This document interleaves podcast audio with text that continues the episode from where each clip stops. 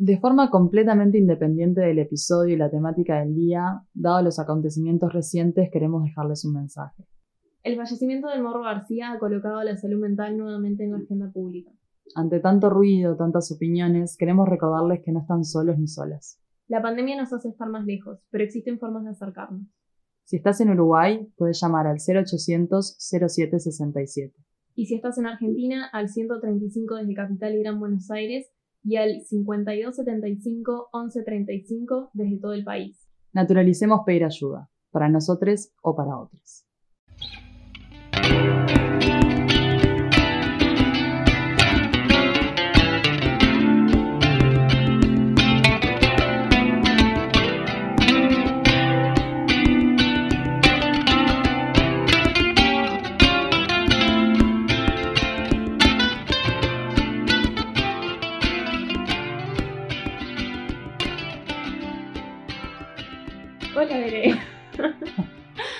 Hola, Agus, ¿cómo estás?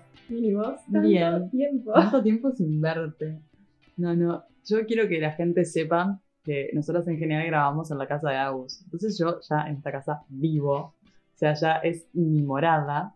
Pero hoy vine a las 9 de la mañana, o sea, caí y Mini, la perra de Agus, me miró tipo, otra vez vos, y ahora a las 9 de la mañana, ¿qué estás haciendo acá? No, además que mi hasta las 12 del mediodía no existe. Claro, o sea, me No miró reacciona. y fue como un, te ladraría, pero ya sabes todo lo que siento por vos. Y yo tipo, Mini, amame. Bueno, esa es la gran historia de desamor de Bere. Claro, ese es mi desamor. O sea, es la historia con Mini. Como que nunca se va a volver recíproco. No, es re triste porque yo mirá que por casi un año tuve la esperanza de que pasara. Y ahora es como, está, la resignación. Bueno, hay gente a la que le dura mucho más la esperanza. Lo importante es saber cuándo soltar. Sí, yo ya está. Yo ya dije, bueno, si algún día pasa, pasará. Pero yo ya me desligo de esto.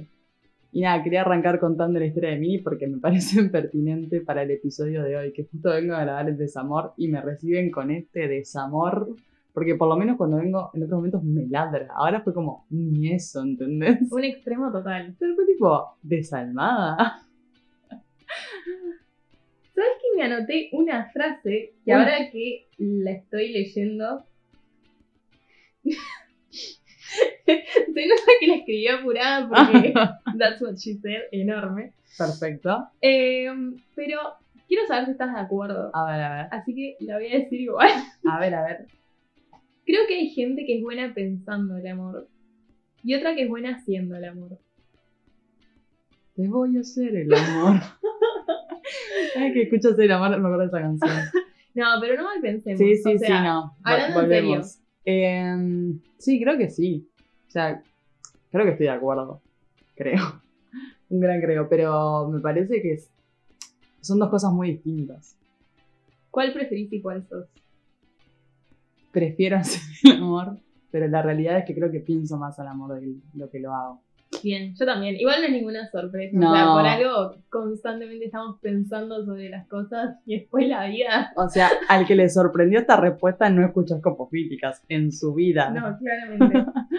Esta es una de las cosas en las que claramente vamos a estar de acuerdo y así inauguramos este episodio sobre el desamor en esta fecha tan especial. Ay, ¡Feliz San Valentín! feliz San Valentín, Agus. Y feliz San Valentín también a toda la juntada.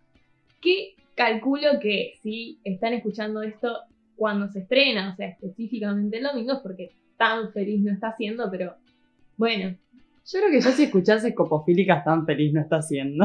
Pero si te escuchase copofílicas hablando del desamor, menos. No, pero capaz hay gente que está mucho más balanceada y dice, bueno, domingo, San Valentín, Claro. hago el amor y dejo pensar el amor para, Para otro el día. lunes. Para claro, el lunes, el pienso el martes. amor. Yo en vez del lunes arranco la dieta, el lunes pienso el amor. Hoy no. Me encanta, me encanta. Así que nada, pero sí, seguramente que si lo están escuchando un domingo, este episodio es ideal. ¿Y vos cómo te sentís con San Valentín? ¿Sos de festejar San Valentín? Nunca mi vida festejé San Valentín. Pero porque generalmente me olvido, no es una Claro. fecha que tenga muy en cuenta. Sí, yo creo que a nosotros, a diferencia de los yankees, se nos pasa bastante por al lado San Valentín, ¿no? Sí, total. Y además, tampoco sabría cómo festejarlo, si te soy sincera. O sea, ¿qué hago? ¿Regalo un oso de peluche? ¿Te regalo chocolates? Eh, no entiendo. Porque después las otras cosas que me ocurren salir a tomar algo, ¿por qué no lo haría cualquier otro día? Claro, aparte justo cada un domingo, tipo, no, llegamos un sábado de última que puedo dormir al otro día. Total. Sí, justo ahora cae domingo, que no es lo más oportuno. Pero bueno, ¿vos has festejado San Valentín? Nunca he festejado San Valentín y tengo la excusa perfecta para, para no Ah, festejarlo, porque el 14 de febrero es el cumpleaños de mi hermano. ¡Ay, un romántico! No, eres el, el enamorado de la vida. Entonces, claro, yo siempre era tipo. A mí me pasa lo mismo, que es tipo, ¿qué mierda hago en San Valentín? Entonces, siempre que 14 de febrero es tipo, ah, el cumpleaños de mi hermano. no puedo hacer nada. Entonces, Perfecto, eso siempre fue. Claro, yo el 14 de febrero tengo reservado. Que a todo esto feliz cumple, Mauri. No estás escuchando esto porque sos un pebete, pero feliz cumple. Todavía no está en edad de escuchar escopofilia. Nunca va a estar en edad de escuchar escopofílicas. Por las dudas. Yo no se lo voy a permitir, ¿viste? Decís, mm, aunque tenga 27, ¿entendés? Y yo sea una vieja decrépita. Lo tenía bloqueado de alguna forma. De Sí, todo. el parental control ahí. Mauri con 30 y yo tipo parental control. Bueno, entonces eso, somos un poco anti San Valentín, pero igual, viste cómo respetamos la fecha y Sí. estamos haciendo una temática acorde. Ojo. Ojo, y aparte, ¿qué más escopofílicas que hablar del desamor en San Valentín? Ya hemos hablado del amor romántico, el príncipe azul. Ahora hablemos de lo que realmente nos importa. Total, ya está, ya les hicimos todo el preámbulo, ahora vamos a lo que nosotros queremos. Bueno, y un poco lo decíamos en el episodio sobre el alma, que fue el anterior, pero el amor es una de estas cosas que nos hace creer que somos algo más que carne Total. y cortocircuitos que están adentro del cerebro haciendo conexiones. Le damos una connotación que va más allá de lo químico que nos pasa adentro, ¿no? Total. Sí, es como que el amor tiene toda esta mística, que aparte hay toda una, como una psicodelia alrededor del amor, ¿no? Esta cosa que es que uno no decide a quién ama y que cuando uno queda flechado por Cupido, porque es esta cosa de como que, ay, me enamoré y no lo controlé. Y es como, bueno, no sé, no sé si tiene tanta mística el amor en realidad. Creo que es más bien esto, cerebro haciendo químicos y liberando endorfinas y esas cosas.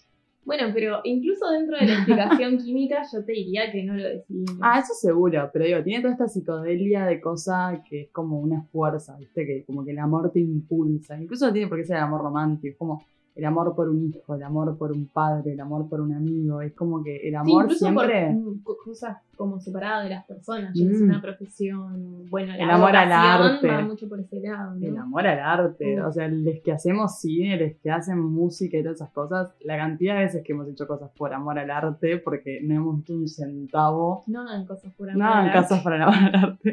Es una lección de escopofílicas para todos ustedes. No lo hagan, es un engaño. Nadie ama tanto algo. No, nadie ama tanto como trabajar tres meses, 12 horas por día. No. No. Eso no es amor, es obsesión. Explotación, Es explotación. digámoslo. Bueno, Bere, tengo una pregunta. Ay, hoy es el día de las preguntas. O sea, yo quiero que se preparen porque quiero que ustedes en casa piensen las preguntas. Vayan respondiendo con B. Claro, para no sentirme sola. Porque me siento muy expuesta en este episodio. No, bueno, pero va a ser todo mutuo igual. Yo solo las pensé. Ah, Y además lo peor es que yo pienso las preguntas y no las respuestas, así que puede Claro. pasar de todo. a mí me pasa al revés. Yo te pienso la respuesta a la pregunta, nomás pensarla porque es como. Bueno, alguna vez, no tiene por qué ser con una persona, puede ser amor en su máxima expresión y en todas sus variedades. Ok. ¿Sentís que alguna vez le diste la espalda al amor? ¡Ay, qué pregunta! Yo creo que sí. De hecho, creo que lo hice con, sobre todo con amistades. Como que fue como, o sea, no sé qué estamos hablando de darle, o sea, las connotaciones que puede ser que te hizo llegar a pensar esta pregunta. Pero cuando ves que estás teniendo un vínculo con alguien y tipo, "Ta, no, esto no va a estar bien, esto no va a terminar bien, y darle la espalda como, yo no voy a dejar que esto profundice en sentimientos y ya sé que acá no hay nada. Me pasó lo mismo con el cine en un momento también, le di un poco a la espalda, como, "Ta, ya sé que me gustas demasiado y no puedo controlarlo, entonces prefiero ir por otros caminos y ahora estoy volviendo un poquito a decirle, ay, ¿cómo estás? Perdido tanto tiempo. Bien, eso es tremendo igual, porque ahí tenés como dos motivos. Uno, como que la racionalidad te gana. Y otro, cuando ves que la racionalidad está perdiendo y decís, uh, capaz si sigo por este camino, mi racionalidad termina de apagarse completamente. Total, total, total. La pasión, o sea, cuando el amor deriva en pasión, tiene algo de obsesión también. Sí, ¿no? totalmente. Sí, tiene una cosa que ya creo que cruza un límite, ¿no? O sea, en esta cosa de que el amor nos mueve, yo siento que cuando ya hay pasión, lo que te está moviendo son intenciones y finalidades y objetivos y no tanto un amor, no tanto un sentimiento, digamos. Siento que la pasión nula más los sentidos en cierto sentido. Bueno, el amor también. Sí, es que, a ver, las dos son cosas irracionales, Sí, pero la pasión tiene esto del actuar. El amor puede ser algo más pasivo Sí. si bien es irracional, total. según la personalidad y eso sí lo llevamos a cabo o no. Pero Total. la pasión tiene esto del actuar, o sea, Sí. y actué sí o sí y no pensé Total. y voy. No, o incluso pienso, pero en base a la pasión y lo que la pasión me está dejando ver. Que esa- eso también es como bastante preocupante, ¿no? Sí, Porque la pasión- el juicio, como se dice, ¿no? Claro, o sea, la pasión es re engañosa aparte. Sí, Porque piensa en justamente el fin justifica los medios. Para mí, eso es tipo la pasión. Sí, total. Igual viste que el desamor se piensa generalmente como algo que se terminó. Vos ponías ejemplos de amistades, de vínculos con una profesión. Obviamente el desamor de pareja es esto de, ah, terminé con esta pareja. Sin embargo, yo creo que eso no es lo más trágico de todo. Y en esto podemos debatir, no necesariamente tienes que estar de acuerdo. A ver, Pero creo que la verdadera tragedia está en lo no concretado. Nunca me pareció tan grave como el fin de algo, porque en definitiva, en el fin de algo hay un dilema. todo concluye al fin, nada puede escapar. Hoy estoy rocola. La- el capítulo anterior estaba sonidos especiales, hoy estoy rocola. Te voy a as- asociar todo con una canción. Bien, me gusta que le estemos dando tanta utilidad a la parte sonora del podcast. ¿Viste? Como no nos pueden ver todas las jugadas que hacemos, pero a través del sonido te lo hacemos rendir. No, No, yo el dilema que tengo con el desamor es que si hay indiferencia, no hay amor. no. Y si no es indiferente, no hay des.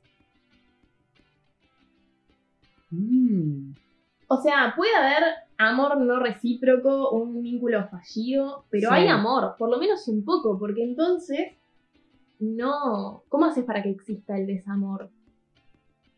Qué fuerte, nunca lo había pensado esto. O sea, me acaba de dejar en jaque. Em, sí, totalmente. O sea, si hay indiferencia no hay amor y si no hay amor, por tanto, no hay desamor, me parece. Es como bastante lineal. Eh, el tema es que, o sea, volviendo a lo que estabas diciendo antes, ¿no? Creo que es eso, el desamor en el fin del amor no pasa nada, siento que pasa. O sea, que es algo como que un devenir esperado, por lo menos. Creo que lo peor es cuando el desamor convive con el amor ahí es cuando decís, uff, porque para vos puede haber desamor y amor al mismo tiempo. Son conceptos que pueden convivir con algo. Es que me parece que justamente esto que te decía hace que el desamor no sea algo, sino que sea lo que no es. O sea, vos no podés hablar de desamor sin hablar de amor. Porque es eso, si no hay amor y hay indiferencia, no hay nada, no puedes hablar de desamor. Hay como un engaño en esta palabra, en creer que desamor son, es algo como opuesto, cuando en realidad súper depende del amor. Por porque eso. si vos terminaste un vínculo, por ejemplo, porque ya no hay nada, no es desamor. No, No me total. Tipo, terminaste un vínculo, pero no es desamor. totalmente. Porque ya no hay amor, entonces no, no está como esa tragedia que es Claro. justamente el desamor. Eh, yo creo que sí, que en realidad justamente el desamor, como vos decís, no solo que convive, sino que depende. Sí, totalmente. O sea, yo creo que el desamor es trágico por eso, porque hay amor, o hubo, pero está toda esta otra cosa en la que se transformó. Entonces, es un concepto bastante trágico el desamor.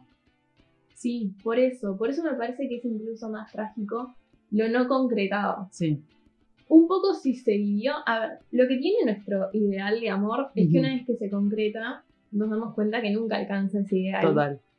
Entonces, ya cuando eso se termina, y esto pasa con todo, pasa con los vínculos, pasa con las profesiones, pasa con el amor por ciertas Sí, actividades. lleguemos el amor a todos los planos y salgamos de lo romántico exclusivamente. Claro, pero una vez que se concreta, como nunca alcanza ese ideal que nos vendieron, su fin ya no es tan trágico porque ya experimentaste en carne propia que, bueno, tampoco era tan guau igual. Total. El tema es lo no concretado, porque lo no concretado te hace estar atada a ese ideal, no lo puedes soltar porque no tuviste el choque contra la pared que te demostró que igual tanto no era. Claro. Sí, es que es eso, ¿no? Todas las expectativas que hay en el amor por concretar cosas o porque ciertas situaciones se den o pasen, te hace más difícil soltarlo, pero quiero llegar a que todo esto pase, si no, eh, voy a quedar con cosas truncadas o me voy a frustrar o lo que sea. El tema es esto que decís vos, una vez que llegaste al amor, ya, ya, ya está, ya concretaste. O sea, la gracia del amor es no concretar ciertas cosas. Que siga habiendo este motor eh, que sigue impulsando un poco. Que es un poco un señuelo, ¿no? Un perseguir esta cosa que no está pasando. Es que eso se trata del amor. Ah. ¿Crees que se puede hacer arte a partir del desamor? ¿Del desamor al arte o del desamor en general? No, creo que desde el desamor al arte ya partimos de la base que no, ¿no? No sé. Yo pensaba en relación a otras cosas. Sí, yo creo que sí. Yo creo que de hecho el desamor es la inspiración de muchos escritores, cineastas, músicos desde el principio de los tiempos. O sea, creo que más que el amor inspira el desamor. Que a ver, lo que hablábamos recién, están completamente atados. Entonces, veo que si te inspira el amor, te inspira el desamor. Pero sí, creo que es de las es de esas cosas que mueven un montón, sobre todo en lo artístico, ¿no? Es como, para mí el arte es un poco sublimar ciertos aspectos internos. Entonces el desamor, esta tragedia que es, sentí todo esto, pero siento todo esto y son como cosas contrarias, es como un motor de creación muy, muy fuerte. Sí, además que el arte pensando que siempre está dirigido a un otro, no necesariamente, pero siempre está como este vínculo de va a haber un lector, va a haber un espectador, va a haber un oyente, etc. Me imagino, voy a usar una palabra que justo para arte es un poco polémica, pero bueno, es más general, consumiendo algo mm. artístico que me diga, estoy re bien, estoy re contento, está chupala, yo no. Literal, es que creo que también es eso, ¿no? El desamor en esta cosa trágica une, o sea, uno busca consuelo en el desamor. Entonces, yo qué sé, uno se separa y te escucha tres discos de Taylor Swift. Esas cosas pasan. tipo, le pasó a una amiga. Le pasó una amiga, yo no sé quién fue. Pero aparte también, para mí el desamor tiene esta cosa de... Es un sentimiento que es muy difícil a veces poner en palabras. A veces no tiene tantos motivos o tantas eh, descripciones, digamos. Entonces cuando escuchas, lo escuchas a las palabras de otros es como decir, eso, eso era lo que me estaba pasando a mí. También hay un encuentro ahí en el desamor, en el arte por lo menos. Bueno, y ahora nos podemos meter en un terreno un poco más polémico, que sería, ¿a qué lleva el desamor? ¿Qué hacemos con el desamor? Yo creo que en esto, o sea, de qué hacer con el desamor, vuelvo como a tu pregunta inicial de, para mí, la respuesta de qué haces con el desamor es dependiendo de si pensás al amor o lo, haces, ¿no? O sea, para mí el desamor es lo mismo, o lo pensás y lo sufrís, o lo eh, transformás en otra cosa, digamos, de cierta forma. O las dos, hay gente que hace las dos. Creo que igual sí, en la sociedad en la que vivimos, le echaba la culpa a la sociedad siempre. Siempre la culpa en, la tiene En la sociedad en la que vivimos con la gente que hay en esta sociedad, yo creo que hay, hay un afán tan grande por el amor por sentir amor, por esta como fuerza transformadora que es el amor y con esta mística que tiene, que mucha gente necesita transformar el desamor en el amor a otra gente. Y, no, y, esto creo que nos pasa un poco a todos en mayor o menor medida, ¿no? Algunos más rápido, otros más lento. Pero creo que el consuelo del desamor es que eventualmente vas a amar otra cosa. O sea, capaz que el consuelo del desamor a tu carrera es que en cierto momento vas a amar de vuelta a otra carrera. No sé, el, consuelo del desamor a un amigo es que eventualmente vas a tener otros amigos. Y así con un poco todo. Me parece que es, es el consuelo del desamor. Yo creo que si lo vemos desde un punto de vista sumamente binario, como tenés dos opciones en la vida y vas por acá o por allá, esa es una opción. Y el otro camino es el cierre total. Ah, eso sí, total. Y además, si si se habrán escrito historias sobre eso, ¿no? Como me rompieron tanto el corazón que nunca más voy a sentir nada. Que nunca más voy a amar. Claro. Y cerrarse a todo como a raíz de eso, más allá de lo telenovelesco que suene, a veces lo concretamos. me parece. Hay, hay un rasgo de imposibilidad ahí. que no digo que no se- no hay imposibilidad, por eso quiere decir que nunca pasaría, pero hay un grado de dificultad muy grande en, en esta cosa que hablamos, que si el amor no se controla, como controlar que nunca te vas a enamorar. Que igual creo que también es un poco el miedo que tenemos al desamor, ¿no? El miedo al amor, para mí es el miedo al desamor, en cierto punto. Cuando decís, cierro tanto que nunca me voy a volver a enamorar, no es porque tengas miedo de enamorarte de una persona, es porque tenés miedo de que ese amor se vuelva a transformar en desamor, porque ya lo pasaste una vez, o lo pasaste dos veces o tres veces. No sé qué pensás vos en ese sentido. Creo que ahí estamos asumiendo, y no digo que esté mal, pero lo pondría en tela de juicio, que el desamor duele más que el amor. Sí, obvio. Igual el amor duele ya de por Yo sí. no estoy muy segura. Yo creo que hay. Yo creo que son dolores diferentes. Obvio, o sea, sí. Son dolores distintos. No sé cuál duele más. Yo sentido. tengo mis dudas. Porque el amor en serio te hace desvivirte un poco. Sí, el amor es perderte a vos mismo. Lo cual es tipo trágico para mí también. Total. El desamor. Todo era trágico, el amor, el desamor, todo es trágico. Y bueno, pasa que estamos criadas a través de literatura trágica que nos dijo Total. esto es el amor y lo incorporamos porque ¿por qué no? Porque, ¿por qué no? Totalmente. Pero si lo pensamos un poco en lo que tiene que ver con la vida cotidiana, yo creo que en tus otras actividades, tus otros vínculos, el desamor te marca mucho menos que el amor. El amor es un poco la renuncia a otras cosas por el otro. Y no me refiero solo a un vínculo de pareja, sino Sí, puede sí, sí. ser una amistad que te desborda más de lo normal, puede ser una profesión, una vocación, pero este amor de dejo todo por esto o por el otro y un poco me desvivo a mí, el desamor no lo tiene. No, pero el desamor tiene toda esta cosa de todo por lo que me desviví ya no está y ahora me vuelve a mí en forma de o frustración o forma de yo sé, si me desvivo justamente, volvemos al ejemplo, pintando toda mi vida y nunca lleva nada, todo eso vuelve en forma de frustración también, todo ese amor, o sea, vuelve a uno y ahí qué haces con todo eso. Por eso creo que las dos duelen y que las dos dan miedo. Puede ser. El desamor te puede generar miedo a volverte a enamorar y volverte a perder porque volver a poner expectativas en eso y el amor te va a dar miedo a esto en algún momento se va a acabar y voy a tener que experimentar el desamor. Entonces creo que las dos duelen y las dos son trágicas. Puede ser. A ver, ahora te lo voy a pasar, sí, a la pareja me voy a dejar hacer la. Es San Valentín. Es la- claro, nadie festeja, tipo, con un cuadro. Decilo, Enzo, decilo.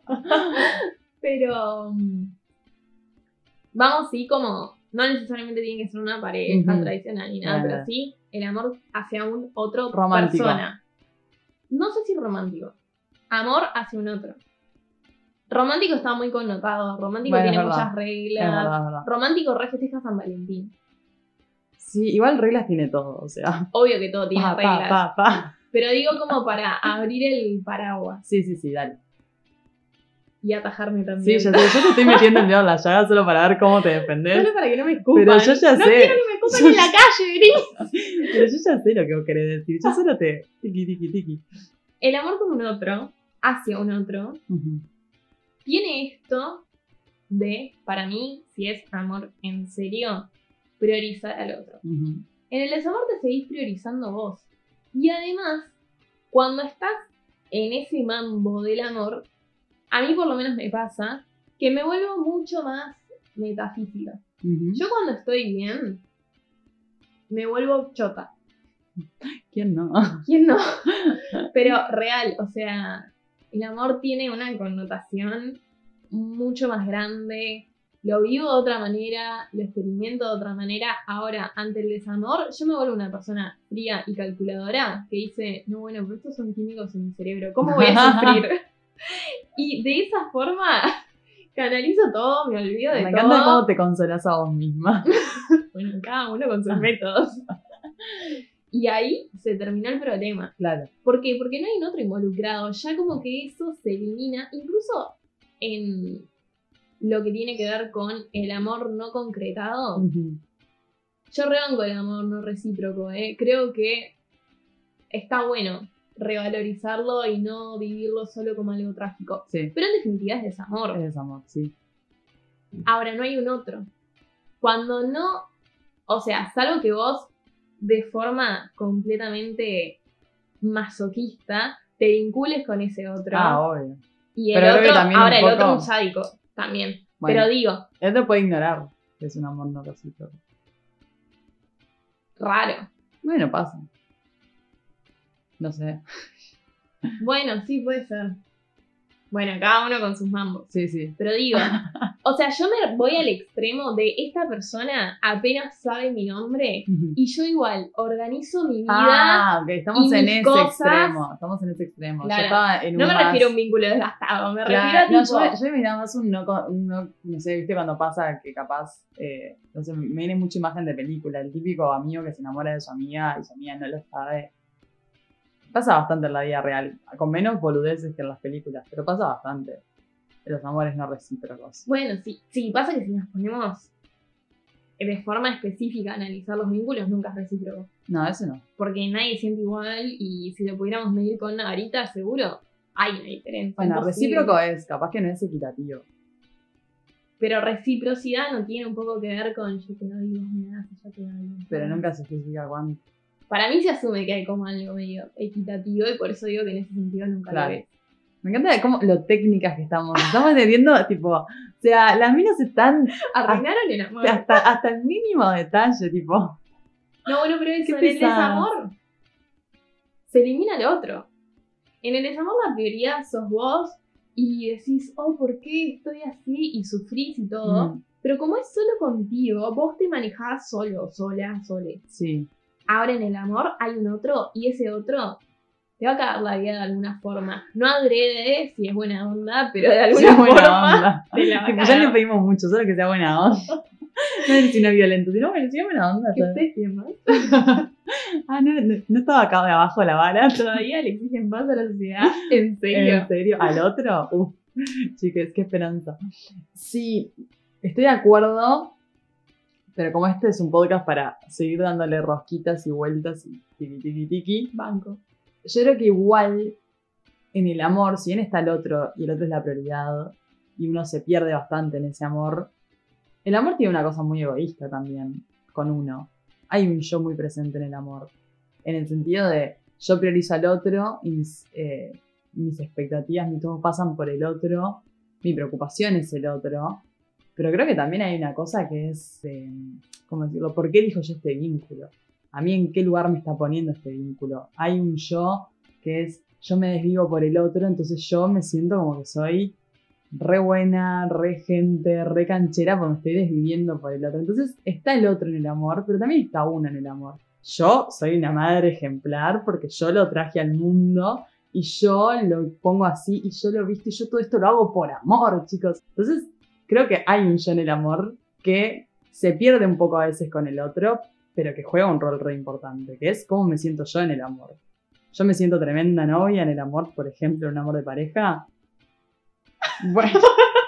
Ay, no. Siguiente pregunta. Pero hay un, un- O, por ejemplo, no sé esto, cuando me desvío un poco por el otro, es como, ah, mirá lo que hice por vos. Que no se lo decís al otro, pero lo pensás. Hay un poco, estoy re de acuerdo, hay un poco habría que cuestionar si eso es amor. Yo creo que es amor. A ver, pasa que Pasa en que el momento en el que transformamos el amor en una lógica mercantil de Mm, esto me conviene, esto me hace sentir bien, a ver, la frase que tenemos tan incorporada de me gustás no por cómo sos, sino por cómo soy yo cuando estoy contigo. bah. Y- Vomité el primer biberón, boludo. Dio un asco.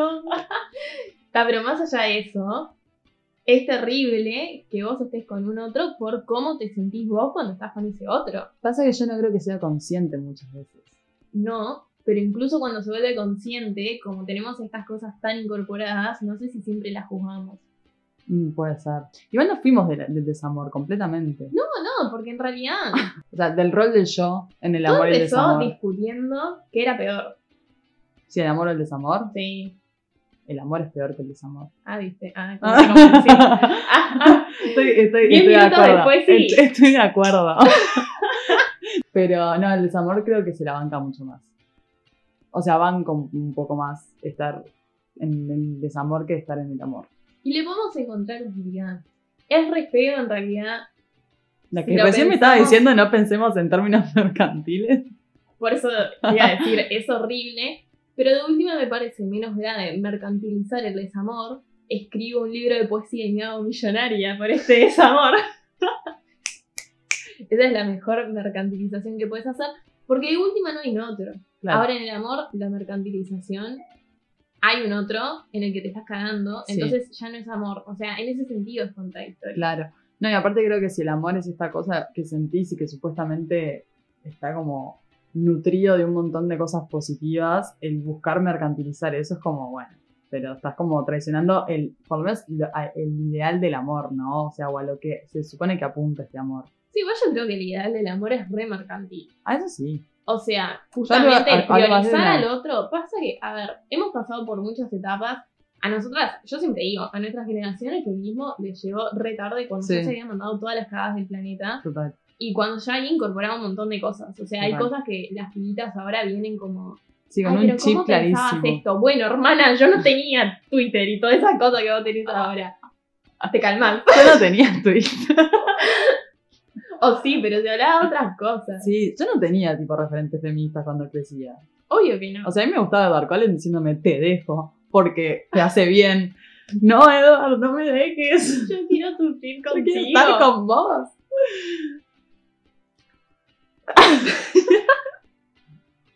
No sé qué iba a decir, me quedé pensando en Edward Cullen y ven aquí. Claro. ¿Para iba decir? ¿De qué estamos hablando? No sé, yo me quedé pensando en Robert Pattinson. Seis hojas y media después. Ah, eso, que pasamos por varias etapas de, bueno, primero entender esto de que el amor no tiene que doler y como que durante esa etapa deconstruimos un montón de cosas. Ahora que ya atravesamos todo eso, podemos volver sin volver del todo. Obvio. Porque eso de que el amor no tiene que doler fue revolucionario en un montón de sentidos, sí, sí. pero lo mercantilizó más al extremo todavía. Entonces ahora que ya entendimos que hay ciertas cosas que no van, podemos dar como el siguiente paso y entender que sí, el amor duele. O sea, eso no significa que sea violento, que sea tóxico, todas Total. esas cosas, pero el amor duele. El amor duele Yo creo que ya podemos llegar a esa etapa desde una postura feminista y deconstruida, o por lo menos en vías de Sí, sí, sí. Es que yo creo que eso, que el, am- el amor no duele, fue como esta frase de, esto, ¿no? Todas las cosas que nos veníamos bancando, creyendo que eso era amor, y estuvo re bien de construirlo en ese momento. Pero creo que si hablamos en un plano de vida real, y si hablamos en un plano, sobre todo nosotras, filosófico, el amor duele. Porque el amor es perder una parte tuya. El amor es, es entrega, y cuando vos entregás y resignás, duele.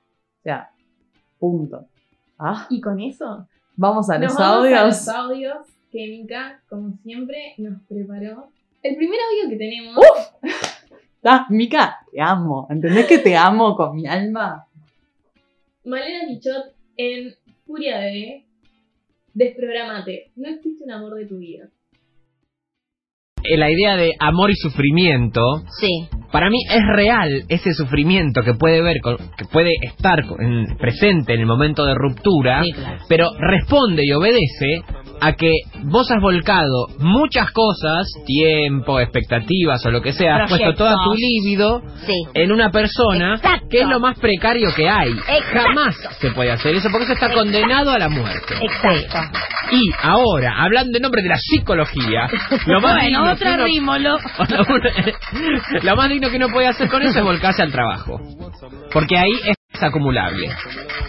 Esto es espectacular lo que está diciendo. Esto es espectacular lo que está diciendo. Porque si eh, cuando vos estás sufriendo mucho por un ser humano, Nadie te reintegra eso. es porque estás vacío por dentro. Sí. Si vos tenés cosas que hacer, yo te lo juro por Dios que no sufrís. No. Cuando No, estás totalmente. ocupado, ocupada, eh, con cosas que te llenan un poco, es una obviedad, que al final no, que al final no. El amor de tu vida tiene que ser eso que te gusta hacer. Ni si, nu- jamás una persona. Igual que horrible. Uf, empezamos muy bien y terminamos muy mal. Es que qué horrible también dedicarle toda tu vida al trabajo, si lo habremos visto, Sí. y que después te echan a la mierda o ese libro que te mataste escribiendo, nadie te lo quiere publicar, o sea, No, hay sufrimiento igual. hay sufrimiento igual y aparte es eso, tipo, eh, una vida volcada al trabajo tampoco es un consuelo de nada, ¿no? Y menos si es para no sentir un desamor. Igual banco mucho a Rechimusi, que era quien estaba hablando al principio, Sí. diciendo esto, ¿no? Tipo, cuando te sentís vacío, pues estás como una persona que, tipo, precaria totalmente. Sí, yo la única salvedad que haría de esta reflexión es cuando recordamos que el otro es precario, Mm. recordemos que nosotros también. Ah, totalmente, o sea, totalmente, pero lo que voy es que, en- o sea, creo que igual de lo que se refería con precario era más bien un tema de vincular que en un tema personal, o sea. Yo lo entendí como que todas las personas somos precarias y estoy re de acuerdo. Ah, igual sí. Te amo, Rechi. Igual me dio mucha gracia que justo Mica trajera este audio porque si hay una militante del El amor no duele fue señorita Bimbo que aparecía al final hablando. ¿Y cómo se arrepintió después? Y cómo se arrepintió después. O sea, sal- hizo un movimiento atrás del amor no duele y después dijo, "Ah, no chicos, eh, en realidad duele. Y fue tipo, bueno, ya nos cagaste el cerebro a todas, ¿viste? O sea, ahora se te cargo, bimbo. Pero igual, esto, son cosas que fueron re necesarias. Sí, Malena sí, en su sí. momento también dijo cosas que fueron muy zarpadas y que fue como, ah, Chan, tiene razón. Mm, Pero claro, ahora ya podemos dar el siguiente paso y Sí, decir, sí, pa, está, ya está. relativicemos un poco esto. Total. Vamos a ver qué más tenemos. A ver, a ver, a ver. El segundo audio es de Sebastián Girona en El amor no alcanza, una columna en Sexy People. Hace cuatro años arrancamos la columna y vos me preguntabas, che, pero bueno, puede ser que el amor no alcance. Y yo te decía, puede ser que haya un mito que, que tiene que ver con el hecho de que el amor todo lo puede y que si hay amor la pareja va a superar todos los conflictos y bla, bla, bla, bla, bla. Y no es así, no es así. Que estaría genial que fuera así, estaría buenísimo que con el amor la pareja tenga la posibilidad de resolver todos los conflictos, pero no, lamentablemente es un poco más, más crudo la realidad y por más que una pareja se quiera un montón y sea espectacular y ahí haya amor y haya una historia, la pareja tiene que funcionar y para funcionar tiene que tener un contrato que funcione, ¿no? Un contrato Sí. tácito, un contrato de alguna manera que está en el aire del vínculo que de alguna forma eso se va se va aceitando, se va armando, se va renovando porque ese contrato tiene que ser renovado cada cierto periodo de tiempo. Bueno, yo creo que ahí él dijo algo clave, que fue esta cosa, ¿no? Del amor no lo puede, no lo puede todo, por lo menos. Y creo que ese es el punto donde el desamor es el desamor que más duele. Cuando decís, hay amor con alguien, de vuelta, puede ser un amigo, puede ser una pareja, lo que sea, pero este amor no alcanza para ver más allá de todo esto. Y ese para mí es el desamor más trágico. El amo, pero sé que no me hace bien o no puedo con ciertas cosas. Sí, es que a ver, acá estamos hablando mucho de desamor, pero la verdad es que el ideal del amor lo tenemos tan impregnado en el cerebro que eso nos condena a estar de por vida desamorados. Total, Porque cada vez que nos damos cuenta que el amor no era tan wow, desamor. total. Incluso dentro de los marcos del amor. Por Total. eso hablábamos esto de que pueden convivir. Sí. Bueno, vamos al último audio. Virginia Cano. Si duele no es amor. De que el amor romántico siempre duele o que el dolor es una prueba de ese amor romántico, tiene sentido una respuesta. Ahora pienso que esas respuestas a veces em, tienen sus riesgos y que está bueno ver el riesgo. Digamos, para mí pensar amores que no duelen es primero del orden de lo imposible, no sé cuál es la experiencia que tienen ustedes, pero hay algo de, de los encuentros con los otros que nos arriesgan y que es lo lindo, que es la potencia también, ¿no? Y que a veces salimos lastimadas, a veces salimos heridas, eh, a veces defraudamos o nos defraudan, a veces no pasa lo que esperábamos. Y que pretender eh, que eso no esté es, primero, insisto, poco realista y, y luego em, poco estratégico, diría, ¿no? En el sentido, yo quiero pensar el amor de una manera que pueda vivir mis experiencias reales de amor, de encuentro con los otros, ¿no? Y, y- y de, de ese riesgo. Incluso, aparte porque creo que hay que valorar el- ese riesgo, que no hay que temerle tanto al dolor. Digamos, me parece que eh, tener una visión demonizada del dolor es un problema porque el dolor es parte de nuestra vida. Digamos, Mm. es así como el placer, eh, el riesgo y el cobijo está todo mezclado, ¿no? Eh, y hay algo ahí de, de- de pensar para mí ficciones amorosas que rompan con el libreto romántico y con el imperativo de que el dolor es una prueba de ese amor, pero que sin embargo le den lugar justamente a experiencias que son ambivalentes. Me encantó, me encantó ese punto medio, o sea, romper con eso de sufrir hasta que ese amor sea más fuerte, o sea, no, pero sí también entender que la vida tiene sufrimiento, en un Total. montón de cosas, tampoco es tan grave. Total. Sí, creo que es eso, ¿no? Como no tiene que doler en el sentido malo, pero va a doler igual, que es un poco lo que estamos diciendo desde hoy. Y creo que aparte dice algo que es clave, que es en este episodio capaz que nos paramos muy desde el yo, porque estamos hablando del desamor, pero también ella dice, ¿no? O nos defraudan o defraudamos. O sea, nosotros también tenemos un rol en el amor que es, aparte de que el amor nos duele, probablemente el amor con el otro, al otro le va a doler nuestro amor. Y eso es como clave, o sea, al otro le va a doler nuestro amor y hay que aceptarlo. Hay como también un, un tema de, de protagonismo en el amor, por eso yo hablaba tanto del yo, que es, vos al otro también le vas a joder la vida, aunque no tengas ganas. O sea, al otro también le vas a doler, aunque no tengas ganas. Y él también va a sufrir el desamor, aunque vos no tengas ganas y quieras vos ahogarte en esa sensación de desamor. Entonces hay como que también tener esa perspectiva. La cantidad de desamores de los que debemos ser culpables sin saberlo. Sin saberlo. Y dicho esto, podemos pasar a las películas del día de hoy. Uf, ¿Qué películas? qué películas. Tengo mucho para decir. Ah, No, mentira, no sé si tanto. Son una mierda. Ay. señora, por lo hay una por lo menos la que no puede decir eso. Estoy de acuerdo. Bien, empezamos con Closer de Mike Nichols, una película del 2004. Como siempre, Pere me dice, hay que hablar de tal película. Y yo le digo, no la miré, pero hablemos. Y cuando la miro me doy cuenta que ya la había visto 40 veces. Pero mi cerebro lo borra. Me gusta igual, porque como que tenés la experiencia de volver a ver una película por primera vez, cosa que a mí no me pasa. Tipo, yo veo una película dos veces y ya me aprendí los diálogos, O sea, en mi cerebro yo vi 10 películas, ¿entendés? Me encanta igual, se va reseteando. ¿Ves? Es el amor al cine, vas volviéndote a enamorar de la película. O a desamorar. No sé, no Ah. sé. No sé. No voy a entrar en vínculo con el cine. Bien, mejor no. Mejor no. Esta película, sin entrar en muchos detalles, retrata un poco la vida de dos parejas que tienen historias bastante entrelazadas y es una película que toma transcurso en tres años de una de las relaciones que va pintándose con la otra. Para mí lo que tiene esta película es que es interesante cómo plantea justamente las relaciones de poder que hay en el amor y las relaciones de poder que hay en el desamor.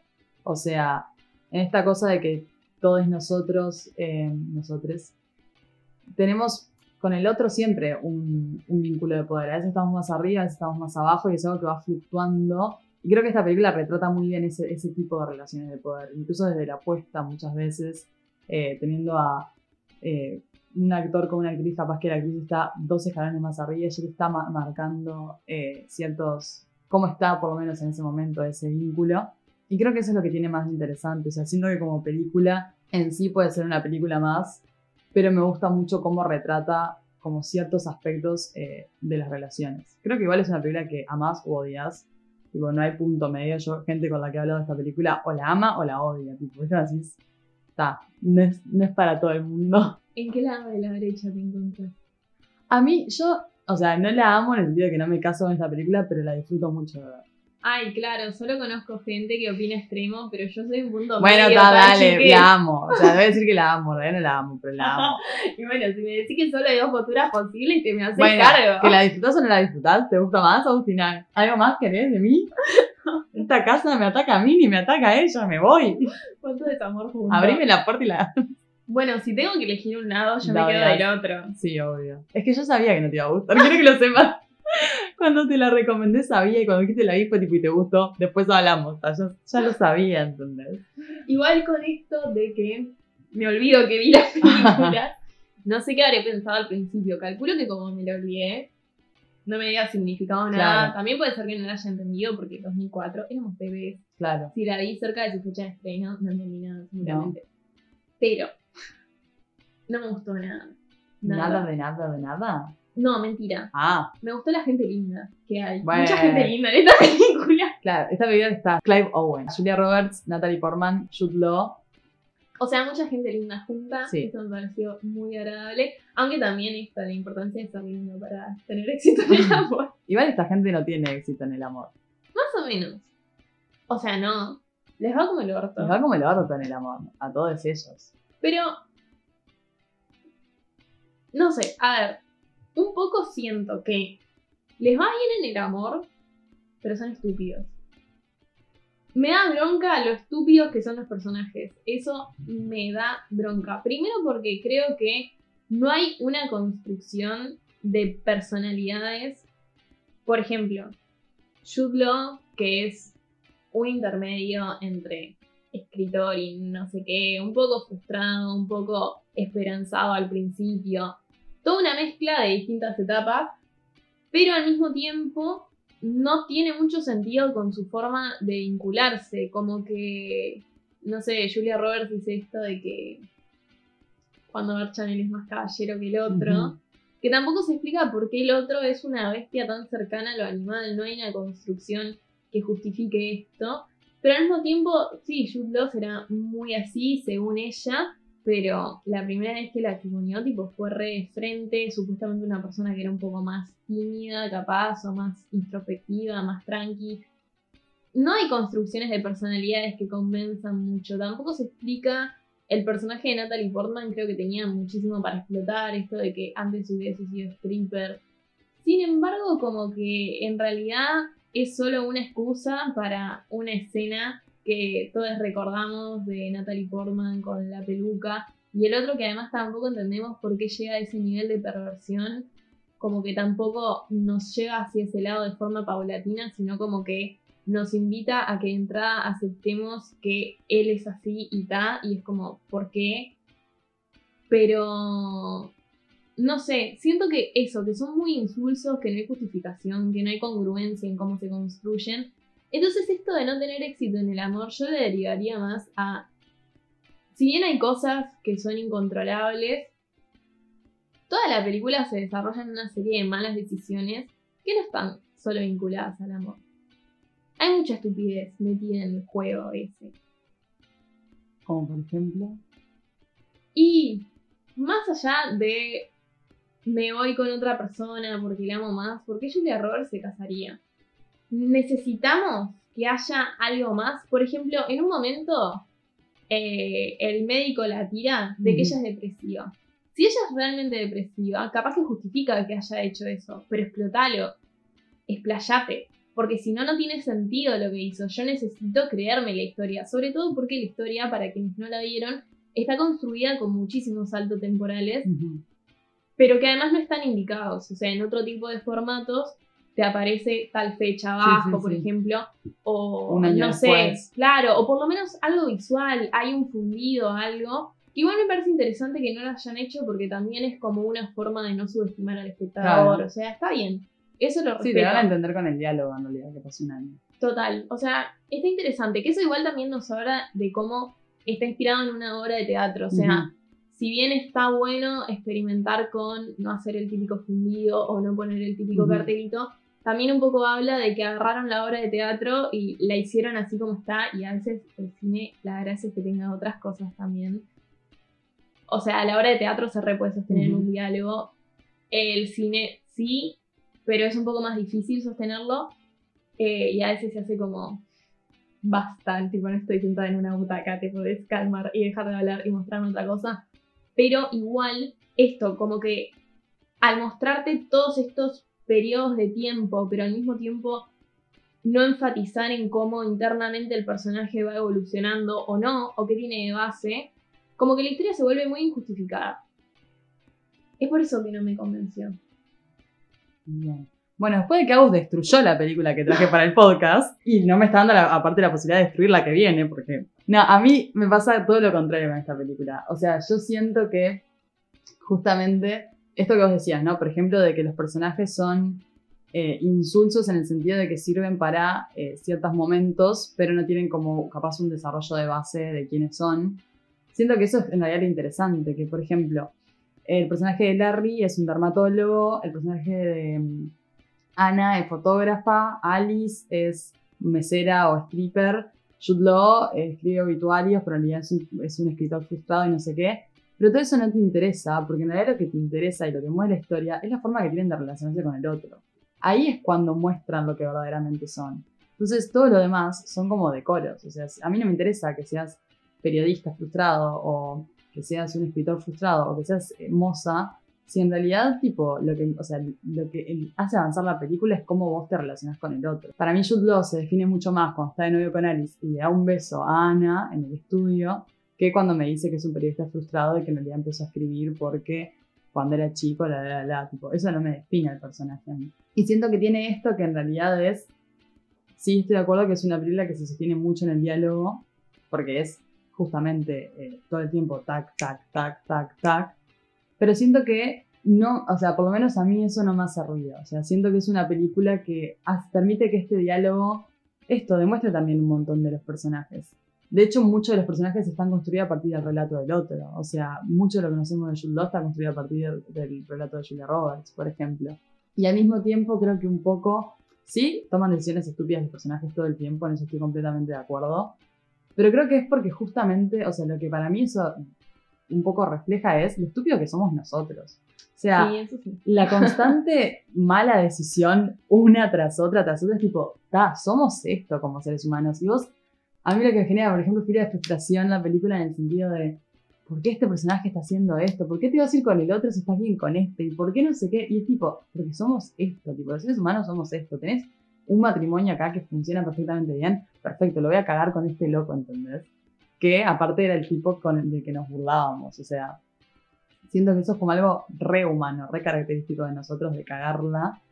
Y en esta cosa de, de, la perversión, yo creo que todos los personajes tienen algo de perversos. Eh, el personaje de Natalie Portman claramente tiene una perversión muy grande en esta cosa de, de hacerse desear, de tener como esta cosa. Bueno, de hecho, hay un una especie de plot twist al final donde te enteras que ni siquiera tiene, ni siquiera así, sino que inventó su nombre a partir de una placa que vio. El personaje de Julia Roberts tiene una perversión en el sentido de esto, ¿no? De, vos me decís, ¿por qué se casa? Y porque claramente es una niña estaba buscando estabilidad y quería tener algo seguro, tipo, yo sé que si acá me caso tengo esto, pero en realidad es, es la típica de cuando llego a ser una mujer casada, la, la, la, la voy a cagar para que esto tipo se me derrumbe al toque. Y ir a, o sea, esta cosa de cuando concretamos el ideal, en realidad, tipo, ya no hay nada más, entonces como naturaleza humana voy a ir y la voy a cagar y la voy a, tipo, destrozar toda porque es lo que sabemos hacer.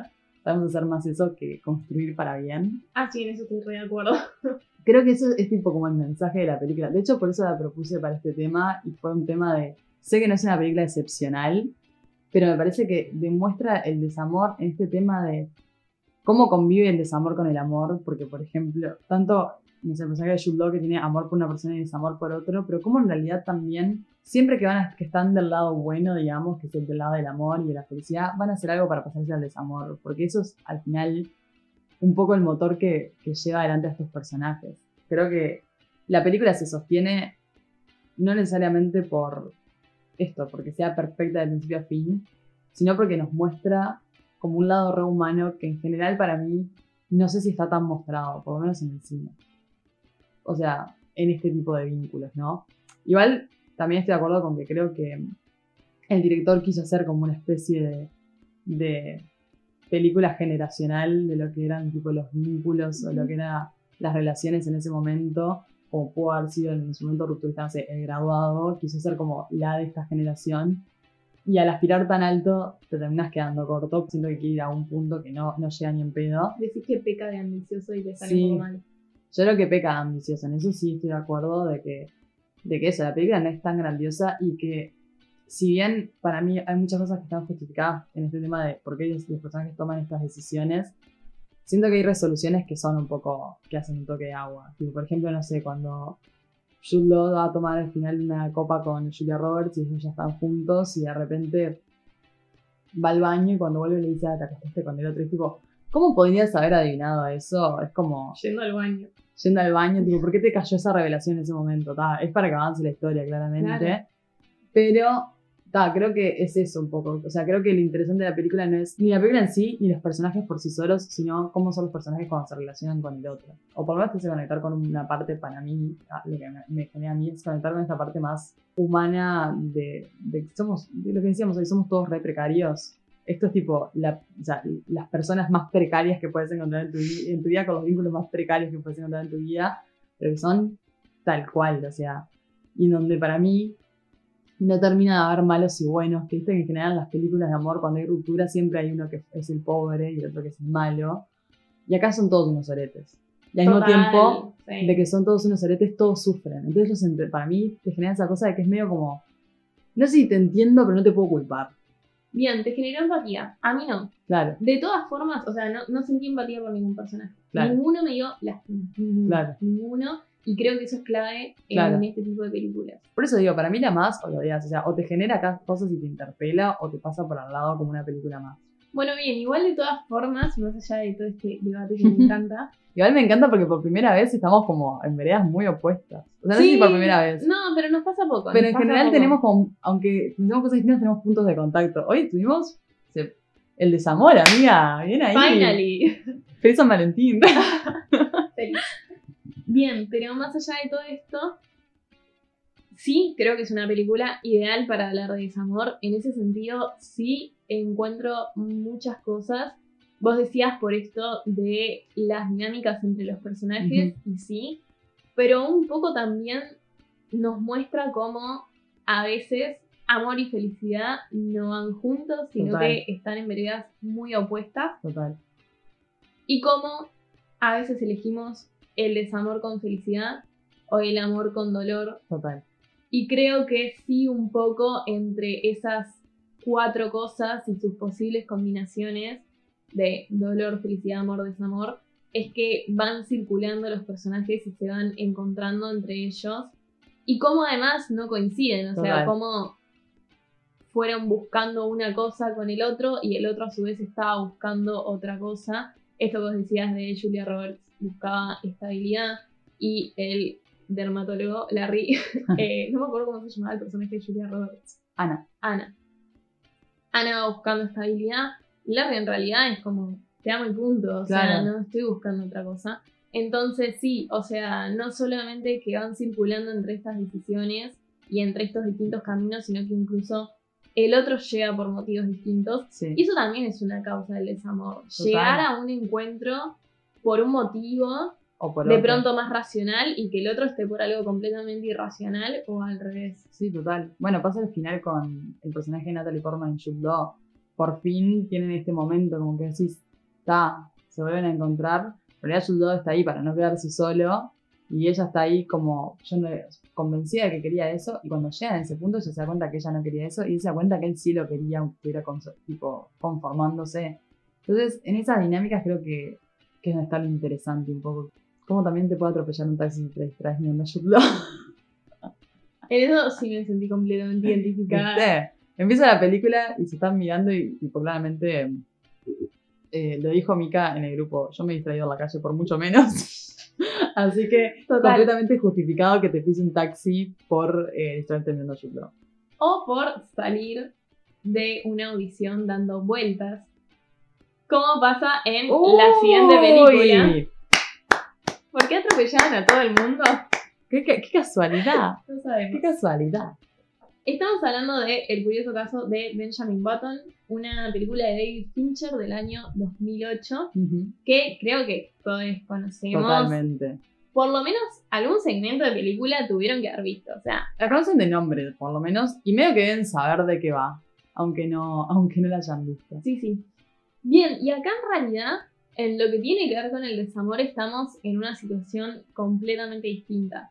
No tiene que ver con no coincidir en sentimientos, no tiene que ver con buscar otra cosa, tiene que ver con esta condición que tiene Benjamin Button de transcurrir su vida como si el reloj fuera hacia el otro lado, Ujú. en la medida que va aumentando su edad, que va cumpliendo años, está cada día más joven. Y obviamente la otra persona de la que se enamora y que también ella se enamora de él, obviamente esa persona crece como todos, linealmente envejeciendo, yendo hacia el ocaso de la vida. Me gusta mucho igual que en un momento tienen un diálogo en el que ella le dice, todos vamos hacia los pañales. Sí, Me parece genial. Pero es una historia. Podrá ser buena, mala película, no sé. A mí me emociona. Me A mí me emociona gusta muchísimo. y en el final siempre lloro. No tengo Ah. forma de no llorar No, con no, ese no. final. Yo ayer la vi, o sea, la volví a ver. No, no, no. Hay un punto en el que me quiebro y de ahí hasta que termina la película no termino, o sea, no paro de llorar. Pobrecito. Me da como mucha Sí. cosa. Pero esto realmente yo creo que es una película de desamor por el desencuentro, sin dudas, porque esto les permite coincidir en un momento de la vida, pero no más que Sí. eso, o sea, en el momento en el que sus relojes como que quedan en el medio. Sí, en la mitad de la vida, en la digamos. mitad de la vida, que uno va para atrás y otro para adelante, pero tienen Se ahí un más menos. Y después ya no. Entonces, hay un gran desencuentro, pero además de eso, creo que sobre todo es de desamor, porque es de amor. Sí, totalmente. No sé, y esto te lo digo en serio, más allá de si hay mejores películas o no, eso obvio que sí. Pero no sé si hay otra película sobre amor tan fuerte, Sí. tan genuino, si me dejan usar esa palabra un poco boluda, pero realmente hay un amor ahí que va mucho más allá del yo, Mm. del egoísmo, de la conveniencia De la funcionalidad. total. Y cuando la lógica se mete, es por amor a un otro que es un hijo Mm, y no por una cuestión egoísta. Total. Porque muchas veces pasa que, que creo que esto sí lo vemos en Closer, de que la racionalidad entra, la dejamos entrar, pese a que el amor la rechaza bastante, la dejamos entrar para buscar, por motivos egoístas, ¿Qué me conviene? qué me conviene a mí. Acá no, acá la racionalidad entra en un momento específico nada más, pero siempre por un otro. Sí, totalmente. Sí, es que de hecho a mí me pasó eso. A ver, yo esta película la vi un par de veces, pero ahora la volví a ver para el episodio y me parece que es como, si bien me acordaba de todo el, el- hacía mucho no me acordaba de todo el como punto principal que es este, esta relación entre Benjamin y el personaje de Kate Blanchett, que ahora no me sale el nombre, Daisy. Daisy, es verdad. Entre Benjamin y Daisy.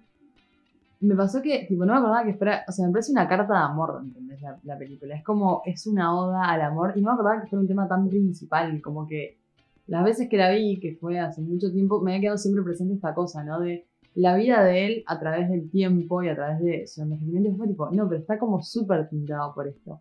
Y hay una frase muy al principio de la película, cuando está él aprendió a tocar el piano con esta mujer que se muda a la casa residencial donde vive, que me parece que es como la premisa de toda la película, que incluso me la anoté, que dice, We're meant to lose the people we love. How else are we going to know how important they are? O sea, estamos destinados, o sea, o tenemos que perder a la gente que amamos, sino de qué otra forma vamos a entender qué importantes que son.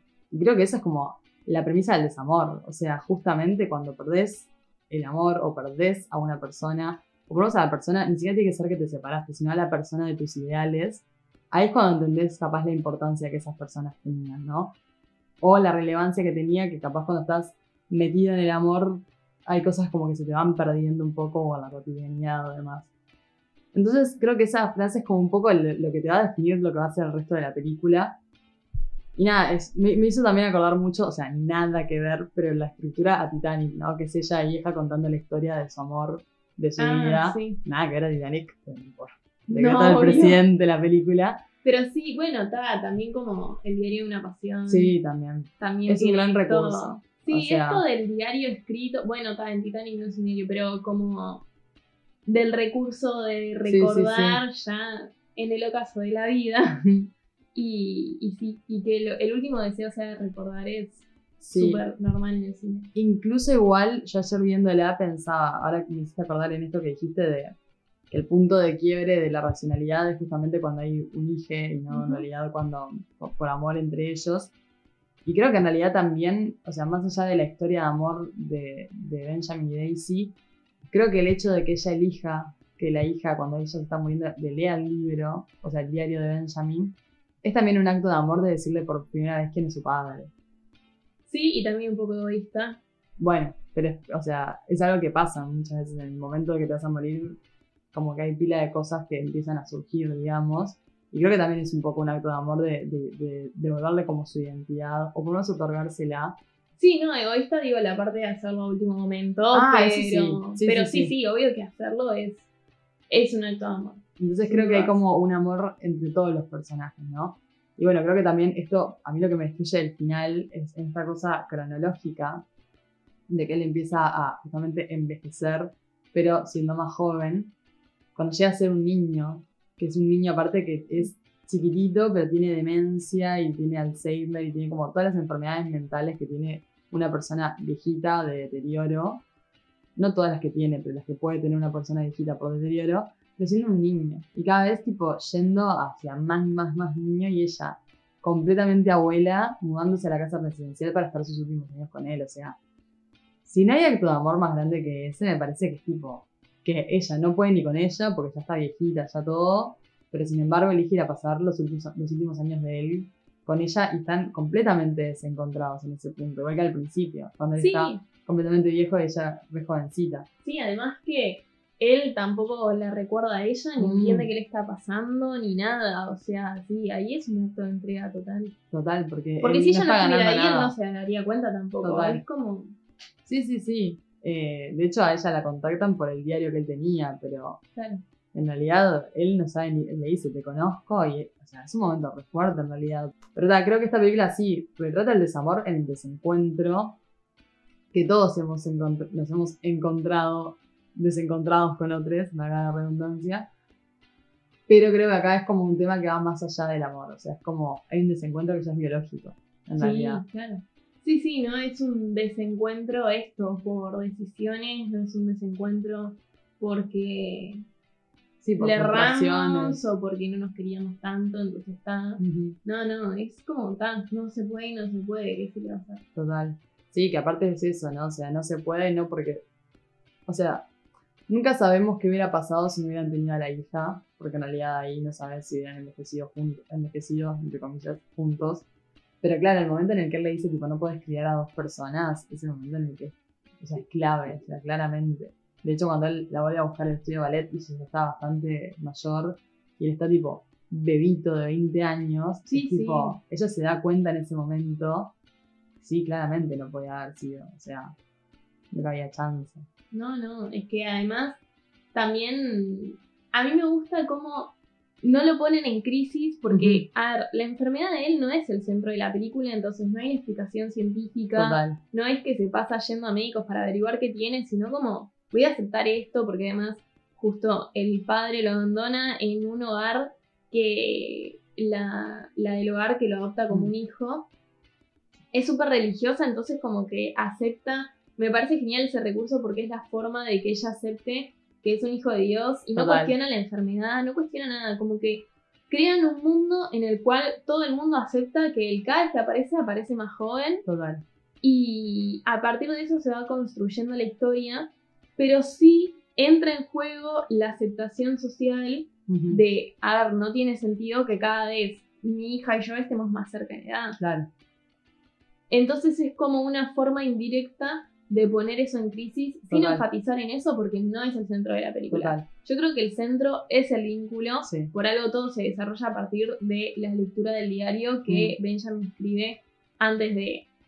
O Sí. sea, cuando vio que estaba a punto de perderla totalmente porque estaba a punto de pasar a la etapa de la niñez Sí. y Y ya no iba a poder tener ese recurso, digamos. entonces ahí es cuando escribe su diario eh, contándole todo a la hija. Brad Pitt, en, Brad Pitt, Benjamin, en el diálogo en el que le dice justamente, mi, mi- o sea, mi hija necesita un padre, no un amiguito, ¿no? Tipo, necesita un, un pibito con el que jugar. Claro, Necesita un padre que esté ahí eh, para criarla. O sea, yo no voy a poder. Entonces es como.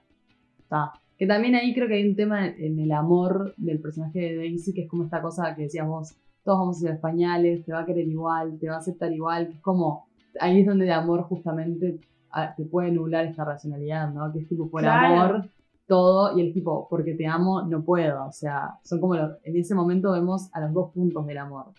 sí, está este- en un estado completamente irracional Claro. y que eso también demuestra que es amor. Sí, total. Y que después, cuando se lo vuelve a encontrar, es tipo, ah, no tenías razón. O sea, ahora lo veo que tenías razón. Pero en el momento, ella estaba convencida de que no. Y ahí hay todo un, un tema. Bien, por otra parte, me gusta también que, obviamente, otro de los temas de la película es la muerte. O sea, además la vemos desde el principio con el tema de que al ser un hogar de ancianos constantemente se, Se está, está muriendo, gente. gente. Esta frase que vos decías, o sea, Sí, la muerte está constantemente alrededor. Y me gusta mucho por eso que hayan incluido también la muerte de la profesión de ella. Sí. Ya de por sí, una carrera de bailarina es algo que sabemos que tiene una fecha de caducidad, es corto. Y encima ella, por este accidente, se le termina Mucho antes, antes. todavía. Eh, y eso también le hace tener otro desencuentro más con él cuando él va hasta. París a verla en el hospital y ella le dice que no quiere que la vea así. O bueno, en realidad piensa eso, pero le dice cualquier Sí, sí, sí, barbaridad con tal de que se vaya. Y es esto, o sea, constantemente están atravesando la cuestión temporal, ella que tenía una carrera finita y se le volvió más corta todavía, el tiempo finito que tienen de encuentro, como que todo es muy temporal. Sí.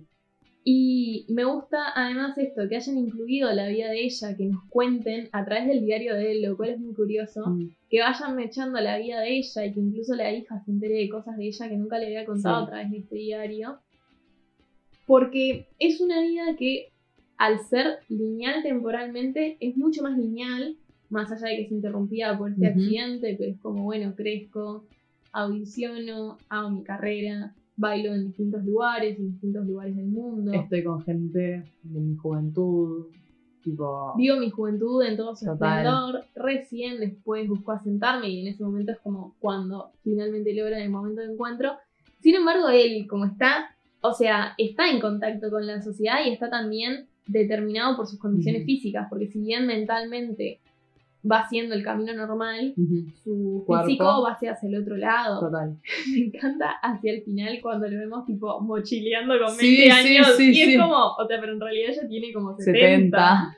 Es genial, o sea, y es como, ta, o sea, hizo todo lo que quiso, como el sueño del pibe, pero lo construyó al revés, porque no se podía, si no. Total. Bueno, es que en realidad la película cuando la vi ayer la vi con mi madre, porque yo me puse a verla y mi madre, persona que ve que estoy viendo la película, persona que se sienta al lado y empieza a verla. Y me decía, tipo, así de, o sea, es- es- esto debería ser la vida, tipo, nacer viejo, no poder con tu vida, tipo, ta, no me puedo mover mucho, taca, taca, taca, taca, y después, tipo, que sea todo para adelante, ¿entendés? Hasta el final. Y fue como un no, pero entiendo por dónde va. O sea, esta cosa de que cuando en realidad empezás a, a tener, ya tuviste todas tus experiencias, ya como que vas cayendo hacia el otro lado, digamos, O sea, llegás al máximo de tu Potencial. rendimiento. y empezás a morirte. O sea, sí, esa es la parte que no está buena, pero ya siendo una persona sabia que ya se mandó cagada, Claro. que ya entendió más o menos de qué va el mundo. Hay un momento que Daisy niña y el niño, pero aspecto de viejo, están una noche y se ponen a leer cuentos sí. abajo de una mesa y la llega a buscar la abuela Daisy y le dice, sos, sos un degenerado. Es Claro. tipo, no, soy un niño que estaba leyendo un cuento con mi amiga, ¿entendés? Pero Total. ahí hay un choque Claro, los dos fuerte. tienen la misma edad. casi la misma edad, ella tiene 12 y él tendría 13, 14, sí. porque se llevan muy poquito. Y claro, no es que es un degenerado, Claro. pero ves esa imagen, tipo solo la parte visual. Sí, obvio. Una casa asilo de noche y un viejo abajo de una mesa con una niña. Decís, Claro. qué carajos. Y él no puede decirle, no, soy un niño. Porque en realidad la gente como que mucho no lo entiende eso. Uy. Hay un personaje que me encanta que igual no tiene nada que ver con el tema, que es el, el viejo que siempre cuenta que le, que le pegó un rayo, que le pegó un, como siete veces le, le cayeron rayos y te lo van mostrando. y Sí, siempre me parece buenísimo distinto. que lo muestren. Es como que está re injustificado, pero, Pero es como, aporta está en toda la él. peli- a través Sí. de toda la película. Y al principio él como que, o sea, siempre lo queda mirando. Él lo cuenta, te lo muestran y yo está tipo así. Y me parece, no sé por qué está, tipo, no sé cuál fue el motivo, pero me parece, tipo, genial. Cada vez que aparece, querés, o sea, ya la segunda o tercera vez, querés ver cuál va a ser para ver cómo te lo muestran. No las conté, llegamos a ver las 7. Creo que no se ven siete, creo que se ven tipo cinco, una cosa así. Pero no, no sé, si acabas estoy tirando. Finalizando con este bello episodio, muchas gracias por escuchar. Tengan un feliz San Valentín. Si festejan, si no festejan, también. Total. Contanos, Veré, dónde nos pueden seguir. Nos pueden seguir en Twitter y en Instagram, arroba escopofílicas, y donde nos pueden escuchar a vos. Nos pueden encontrar en todas las plataformas de podcast y en YouTube. Pueden encontrar el link en estas redes que mencionó Veré. Nos vemos el próximo Hasta el próximo.